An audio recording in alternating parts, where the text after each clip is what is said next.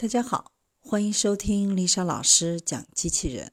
想孩子参加机器人竞赛、创意编程、创客竞赛的辅导，找丽莎老师。欢迎添加微信号幺五三五三五九二零六八，或搜索微信公众号“我最爱机器人”。今天丽莎老师给大家分享的是世界首台采摘机器人。开摘可干二十小时。世界上第一台采摘机器人首次采摘了一颗覆盆子。据英国《卫报》报道，对于一个耗资七十万英镑研发出来的机器人来说，第一次采摘完成的有点艰难。但如果一切按计划进行，这将是水果采摘业的未来。随着英国农业不断的发展，导致劳动力成本不断上涨，以及季节性的工人短缺，英国采摘机器人从研发进入了试验阶段。这台带有机械手臂的轮式机器人高1.8米，正在西苏塞克斯郡的霍尔亨特农场温室进行实地试验。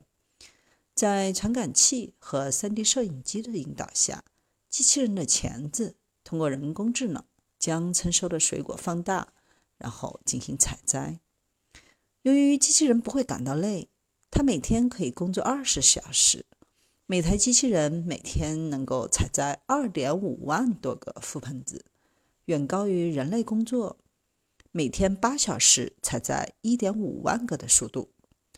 当机器人全速工作时，它能在十秒或更短的时间内采摘下一颗覆盆子，并将其放入果盘中。果盘中的水果会根据成熟度进行分类，然后装箱运往超市。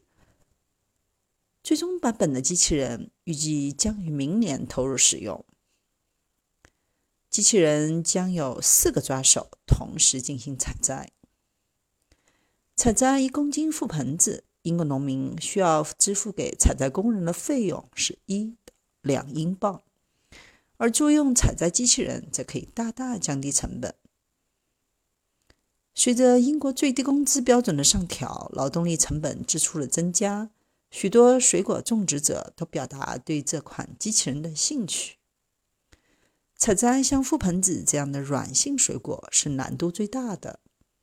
能完成对这类水果的采摘，就可以通过技术调整，使机器人还可以采摘其他的水果和蔬菜。